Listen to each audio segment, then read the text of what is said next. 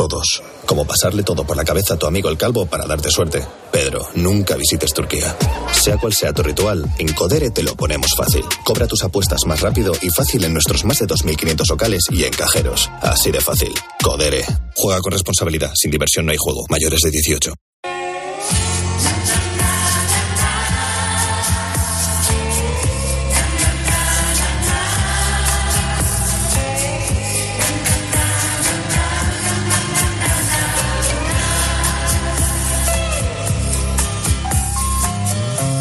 Sentado en mi sillón tras la ventana del salón. Es la una y media, son las doce y media en Canarias. Aquí se cierra Tiempo de Juego, el tiempo de juego más especial de todas nuestras vidas. Este programa empezó a las 12 del mediodía. Gracias a todos los compañeros, redactores, reporteros, presentadores, productores, técnicos, que han hecho posible honrar la figura de Pepe Domingo Castaño durante tantas horas. Gracias a ustedes por acompañarnos y gracias a Pepe Domingo Castaño por existir.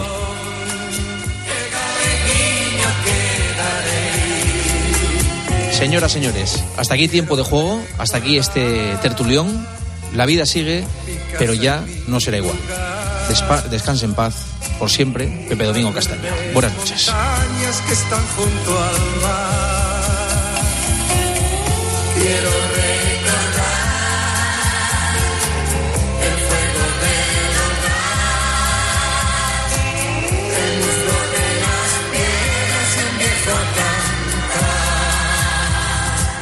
Juanma Castaño. Tiempo de juego. Cope. Estar informado.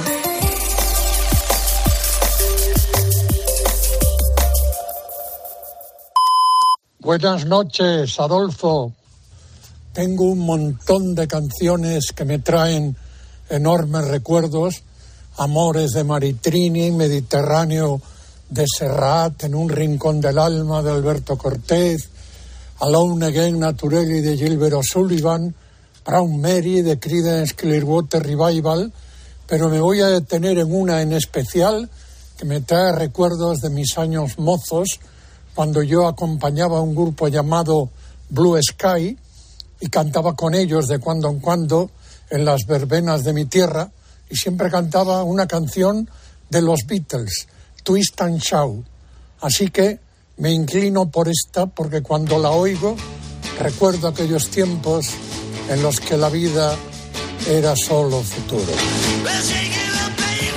El mejor tributo es y será intentando hacer la mejor radio.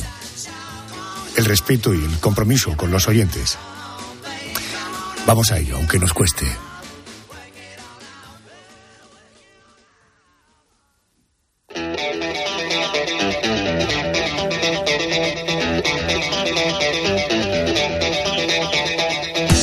Hola, buenas noches. Bienvenidos a la noche de Arjona. Estaremos hasta las 4, 3 en Canarias, por tanto, dos horas y media de radio para gente curiosa. En la realización está Javier Campos. Y como cada noche me rodeo de un grupo de zánganos que están viviendo por y para la radio, auténticos apasionados del mundo de la comunicación. Por ejemplo, la Dama Negra. Muy buenas noches, o la Dama Oscura, querida Mónica. Buenas noches. Hola Adolfo, ¿qué tal? Abrimos el expediente hoy de Dennis Nielsen, apodado el estrangulador de Muscle Hill, un hombre atormentado por la soledad que mató, al menos que se sepa, a 15 hombres jóvenes. Esto es lo que dijo el inspector de policía que entró en su vivienda. Lo primero que nos llamó la atención, nada más entrar por la puerta, fue el pestilente olor a carne en estado de putrefacción. Si alguna vez has percibido ese olor, es imposible no reconocerlo. Lo descubrieron porque los trozos de carne de sus víctimas descuartizadas terminaron atorando el desagüe del bloque de vecinos en el que vivía. Muy bien, pues así va a empezar el programa esta noche, después del boletín de las dos, la una en Canarias. Nuestro especial que esta noche sí que viene un poco más blanco. Carmen Cerván, buenas noches. Hola Adolfo, buenas noches. Bueno, hay un plan que yo creo que a la mayoría nos encanta, que es el de sofá, palomitas y serie, ¿no? Bueno, pues esta noche nuestro especial lo vamos a dedicar a eso, a las series, pero no a las de ficción, sino a series basadas en hechos reales. Por ejemplo. ¿Mi nombre? Sí, señora. Su nombre es Regio. El nombre que adoptará como reina. No compliquemos las cosas de forma innecesaria. Mi nombre será Isabel. The Crown es la serie que cuenta la historia de la familia real británica desde la llegada al trono de Isabel II hasta casi casi la actualidad. En la sexta y última temporada ya veremos incluso a los herederos, a William y a Kate. Las visualizaciones de The Crown se dispararon tras la muerte de la reina, de la que se acaba de cumplir un año. Después Andrés te va a contar, Adolfo, algo de eso. Otro ejemplo de serie basada en hechos reales, Chernobyl. Vemos, Akimov, ¿estamos refrigerando el núcleo? Lo intentamos, pero las barras siguen en marcha. Vosotros abrir las bombas de apoyo. Necesitamos que el agua fluya por el núcleo. Es lo más importante.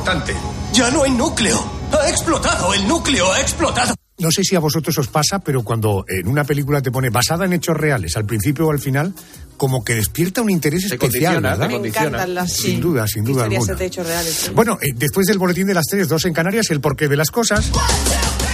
El daddy de cuestión del programa es Pedro González. Muy buenas noches. Buenas noches, Adolfo. Por fin vamos a dejar atrás el verano y entraremos en otoño. Es el trémulo gris Cuidado con lo de otoño, que te conozco con la rima, Arjona, el de la tumbona.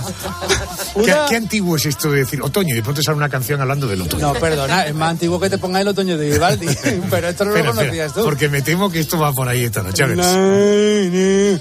Una estación que al parecer, digo la de otoño, que va a ser muy seca, tanto que no vamos a tener agua para beber. Yo estoy contribuyendo desde hace ya algún tiempo y solo bebo cerveza.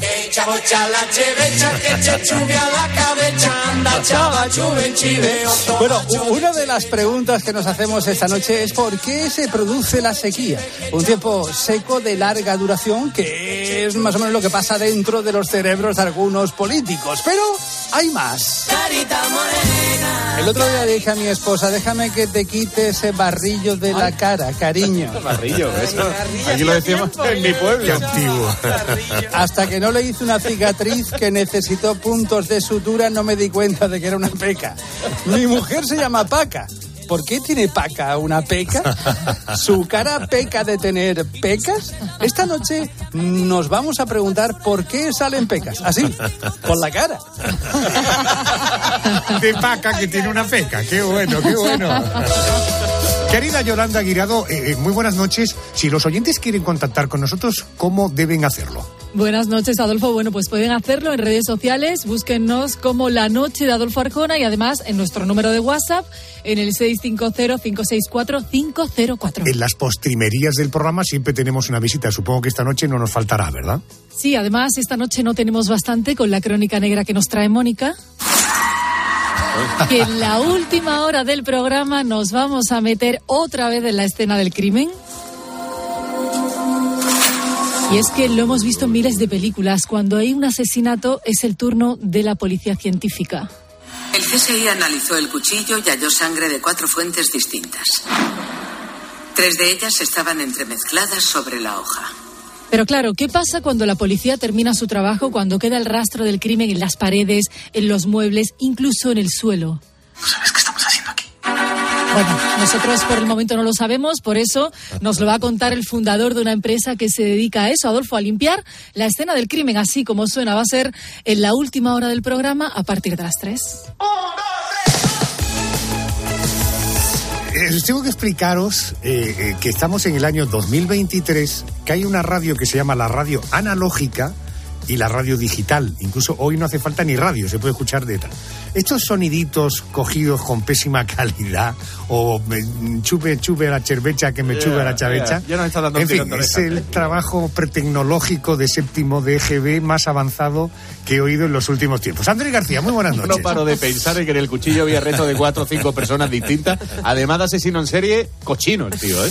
Bueno, memorias, ¿qué nos tienes que contar esta noche? Bueno, pues mira, deporte y realeza van a ser los dos ingredientes principales de un espacio que consiste en esto que nos cuenta, ¿recuerdas? Nuestro nuevo fichaje. ¿Cuál es tu percepción del paso del tiempo? ¿Eres de los que cree que pasa rápido? ¿Rápido? ¿O lento? Hagamos un sencillo ejercicio y recordemos noticias ocurridas una semana como esta, pero de hace justo un año. Así podrás valorar si tu percepción del paso del tiempo es lenta, lenta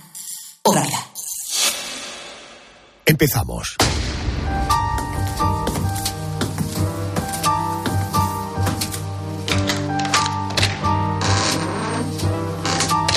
La Crónica Negra.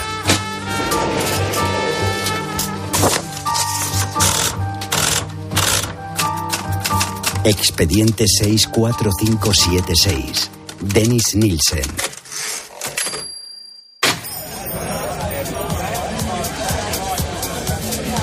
Se habían conocido en el pub de Collier, un local de ambiente en Londres.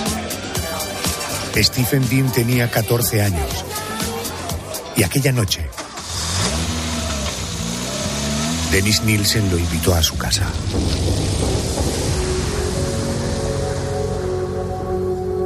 Pasaron varias horas bebiendo hasta que cayeron en la cama desvanecidos por el efecto del alcohol.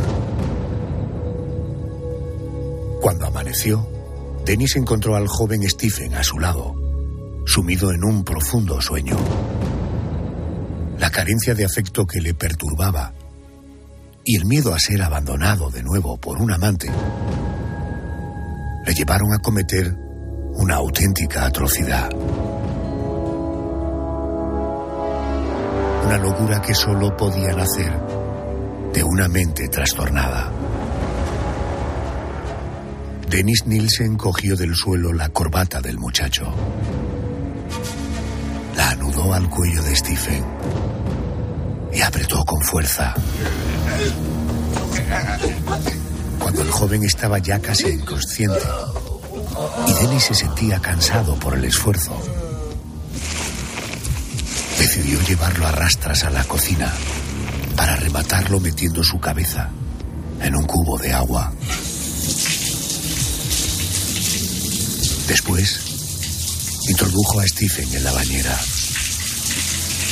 Lo lavó, lo secó con cuidado, lo vistió como si fuera un muñeco y se metió con él en la cama. Durante varias noches durmió abrazado al cadáver. Cuando empezó a descomponerse y el olor era insoportable, lo enterró en el subsuelo de la vivienda.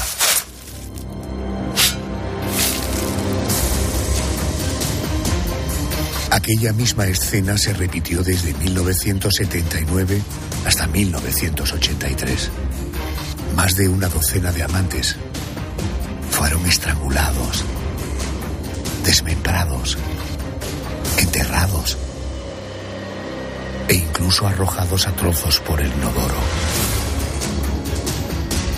Fue el atoro de un desagüe lo que provocó la detención y la posterior condena a cadena perpetua del conocido como estrangulador de Maswell Hill.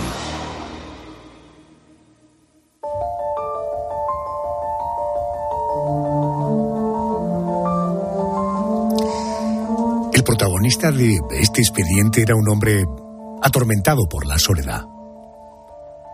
Alguien capaz de matar a sus amantes antes de llegar a ser abandonado por ellos. Denise Nielsen asesinó por estrangulamiento al menos a 15 hombres jóvenes.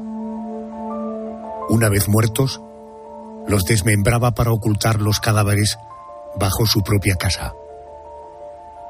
Quiero saludar a Alberto Frutos, es periodista, es autor de En la escena del crimen de la editorial Larús. Querido Alberto, buenas noches y bienvenido a COPE. Buenas noches, Adolfo, muchas gracias. Pues estamos ante un hombre que creció en el seno de una humilde familia de Escocia. Él, sus dos hermanos y su madre terminaron viviendo con sus abuelos en una casa sombría, en la que la diversión no estaba bien vista. A pesar de estas dificultades, se preparó y llegó a trabajar como guardia policial, aunque lo dejó porque no soportaba la brutalidad que empleaban sus compañeros en las detenciones. Alberto, ¿en qué momento deja de ser esa persona que no soportaba la brutalidad a estrangular y descuartizar a sus víctimas? Sí, efectivamente, hubo un momento en que, en que algo se torció. ¿no? Es cierto que siendo niño la visión del cadáver de su abuelo, que había muerto de causas naturales, le marcó profundamente y parece ser además que su abuelo había abusado sexualmente de él. Pero luego, como dices, fue capaz de llevar una vida más o menos funcional, primero en el ejército, luego en la policía, hasta que fue perdiendo el norte. Y antes de iniciar su carrera criminal eh, le gustaba, por ejemplo, tumbarse en la cama, se cubría con polvos de talco y se contemplaba en un espejo creyendo que era un cadáver. Eh, ahora bien, ¿qué, ¿qué, le llevó a cometer ese primer asesinato y luego todos los demás? Pues mira, en sus propias palabras, eh, la necesidad de compañía. Él era, como habéis dicho, un joven muy solitario y para aliviar ese estado iniciaba ese macabro ritual consistente en acoger a jóvenes en su casa de sexo masculino, liquidarlos y contemplarlos desnudo, igual que su abuelo lo contemplaba él cuando era un niño. Su primera víctima fue Stephen Dean, como hemos relatado, una vez asesinado lo bañó y durmió varios días con el cadáver. Vamos a oír el testimonio del escritor e investigador Brian Masters, quien tuvo la oportunidad de entrevistarse con el asesino. Después de hacerlo sintió un gran consuelo y aunque parezca sorprendente, creo que él mismo usó la palabra benevolencia. Nielsen trató como algo bonito lo que hoy en día se conoce como cadáver. Cuidó de él. Tenía la mente perturbada y se aseguró de que el cadáver estuviera cómodo. Lo sentó en el sofá delante del televisor. Cuando volvía de trabajar se encontraba con el cuerpo en el sofá y se ponía a hablar con él. ¿Sabes lo que me ha pasado hoy? Era como el sustituto del compañero que le faltaba. Le gustaba tener cerca a la muerte. Le agradaba la compañía de los cadáveres. Alberto, ¿qué pasó a partir de su primer asesinato? Eh, ¿Por, qué no pudo parar si era consciente de que no estaba bien lo que estaba haciendo? Sí, eh, bueno, ciertamente eh, Denis se teorizó mucho sobre sus actos. Él grabó montones de cintas, eh, escribió incluso un libro y así podemos adentrarnos un poco en la mente de, del asesino. Eh, ¿Por qué no pudo parar? Bueno, pues porque en cierto modo sus crímenes le permitían cumplir y reproducir eh, una y otra vez eh, una fantasía según la cual él era el verdugo, cierto, pero también la víctima. De hecho, en su opinión, él era más víctima que verdugo, ¿no? Y en su imaginación culpaba a una tercera persona del crimen, ¿no? Como si él fuera quien eh, pusiera orden en ese estropicio que otro había causado. No obstante, claro, pues no tardó en asumir una realidad evidente y es que el asesino era él y luego ya su éxito, entre comillas, le llevó a repetir ese modus operandi una segunda, una tercera vez y, así sucesivamente. No estaba bien lo que hacía, pero sus instintos eran eh, más fuertes que, que, su razón, ¿no? Y al fin y al cabo siempre consideró que la situación estaba bajo control y que ese ritual post-mortem a que sometía a los cadáveres de algún modo lo liberaba de esa carga y, y de esa culpa. Denis Nilsson estaba absolutamente desatado. En solo dos años asesinó a diez hombres ¿Qué hacía con los cuerpos una vez que había convivido con ellos un tiempo? Bueno, después de la erección que confiesa que tenía una eh, cuando eh, que le provocaba la visión de, de, esos cadáveres, los despojaba de sus ropas y de cualquier signo de identificación, cargaba con los cuerpos hasta el baño y los lavaba con mimo, ¿no? Les afeitaba el sexo, les echaba polvos de talco para niños y luego convivía varios días con el cadáver, ¿no? Y luego dice, cuenta en, su, en sus memorias, eh, sobre su pecho y su vientre acababa eyaculando antes de dar por concluido el, el ritual. Al principio escondía los cuerpos en, en, su habitación o los enterraba en el jardín, pero bueno, a medida que fue aumentando el número de sus acciones, eh, aquello ya se hizo insostenible y no le quedó más remedio que desmembrar y quemar los cuerpos de varias de sus víctimas. He leído que los enterraba además en el subsuelo de la vivienda. En ese lugar ya los cadáveres eh, no cabían, una vivienda en la avenida eh, Melrose, Nielsen se vio en la necesidad de incinerar a alguno en una hoguera preparada en el jardín o de trocear a otros que fueron guardados en maletas dentro del cobertizo. Las vísceras las esparcía por el jardín, desapareciendo al poco tiempo por acción de los roedores, de los insectos. Tras varios meses en aquella vivienda, a finales del año 1981, Denis Nielsen se mudó al barrio de Muswell Hill. Se trataba de un ático, una circunstancia que le hizo pensar que frenaría su sed de matar al no tener un lugar en el que enterrar los cadáveres. Sin embargo, volvió a hacerlo. Esta vez, la víctima se llamaba Stephen Sinclair, un delincuente que vivía en la calle. Lo estranguló y después lo descuartizó. Hábleme de Stephen Sinclair. Fuimos a mi apartamento y nos pusimos a beber. Se quedó dormido. Así que me senté con los cascos puestos para escuchar música. Empecé a recordar varias imágenes. Sabía que tenía que matarlo. La combinación entre el alcohol y la música me hizo llorar. No recuerdo nada más hasta que me desperté a la mañana siguiente. Seguía estando en el sillón. Y estaba muerto. ¿Qué hizo cuando vio a Sinclair muerto en el sillón? Por la tarde, puse un trozo de plástico en medio de la habitación principal. Cogí el cuerpo, lo puse encima del plástico y cogí un cuchillo de cocina muy largo. Brotaba muchísima sangre e incluso se acabó manchando la alfombra. Le corté la cabeza, cogí una olla del cuarto de baño, la metí dentro y la llené de agua. Alberto, en este caso, eh, cuando estamos hablando del descuartizamiento, él arroja los restos de la víctima al inodoro, eh, sufre un atoro y él tiene que llamar a un fontanero. Esto es lo que ocurrió, ese fue el gran error del que cometió, ¿verdad? Sí, efectivamente. El problema es que, bueno, eh, más o menos el modus operandi había sido el mismo, pero aquellos restos, junto con los de otras víctimas que de en Moswell Hill, en su segunda residencia, acabaron aflorando, ¿no? Porque taponaron las cañerías, eh, los vecinos llamaron a, un fontanero y que bueno eh, no le quedó más remedio que reconocer que aquellos huesos eran eran humanos no el fontanero lo puso en conocimiento de la de la policía y así comenzó el desenlace de esta terrible historia Aquel mismo día un forense determinó que eran restos humanos. La policía señaló el ático del que procedía ese trozo de desagüe. Quedaron a la espera del regreso de Denise, que estaba trabajando en aquel momento.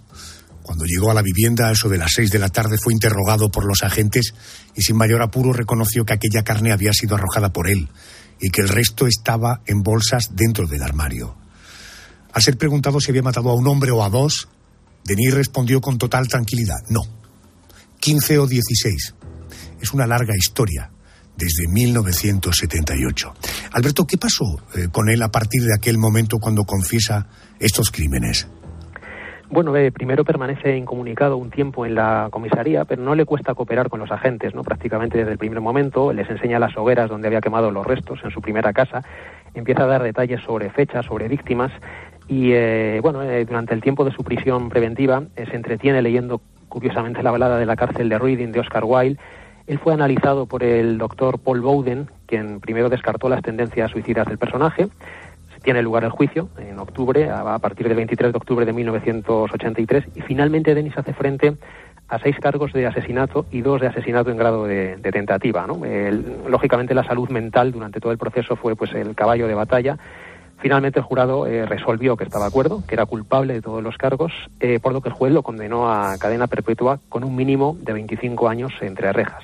Y de hecho no volvió a ver la luz del sol, ya que falleció por un aneurisma aórtico abdominal no hace tanto, el 12 de mayo de 2018, en el hospital de York, al que había sido trasladado desde su prisión de Yorkshire, a la que por cierto también se atribuyó un retraso injustificable a la hora de atender el paciente, ¿no? cuando empezó a mostrar esos signos de, de malestar que finalmente lo llevaron a la muerte.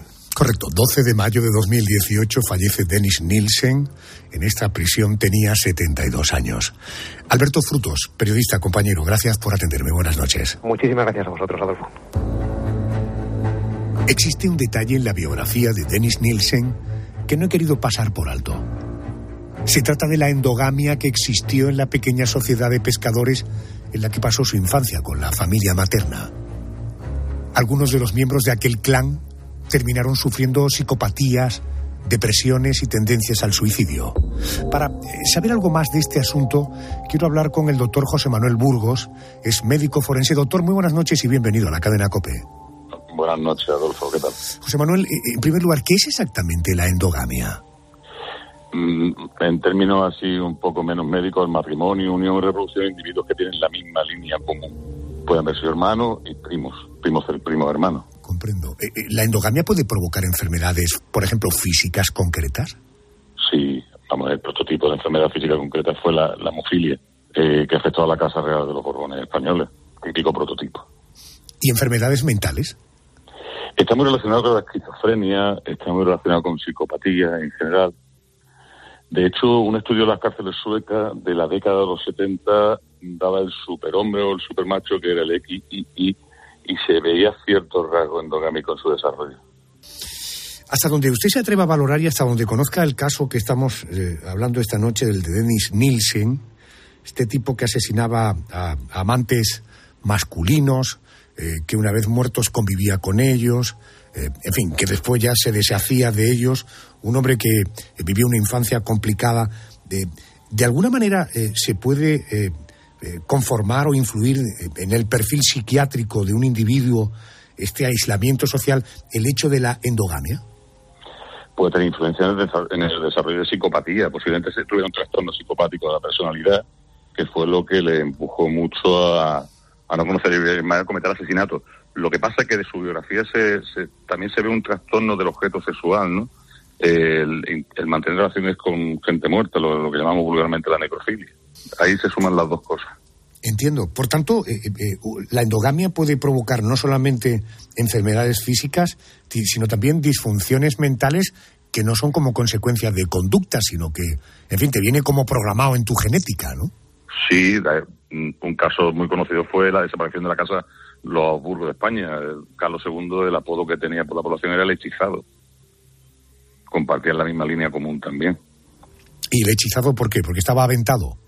Parece ser que también estaba relacionado con temas de ataque epiléptico. es que hay determinados tipos de epilepsia que también se relacionan familiarmente y genéticamente. Caramba, pues me acaba usted de descubrir algo que me apetece una noche dedicarle eh, un tiempo más en profundidad, esto de la endogamia, las tremendas consecuencias que pueden tener físicas y mentales. ¿no? Doctor Burgos, gracias por atenderme, gracias y buenas noches. Venga, buenas noches, Adolfo, encantado.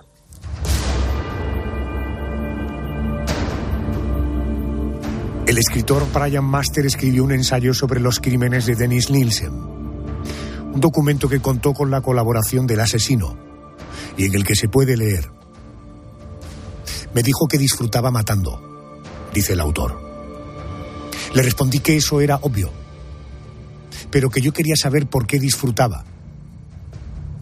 Dice el texto, él únicamente contestó, tendrás que averiguarlo tú.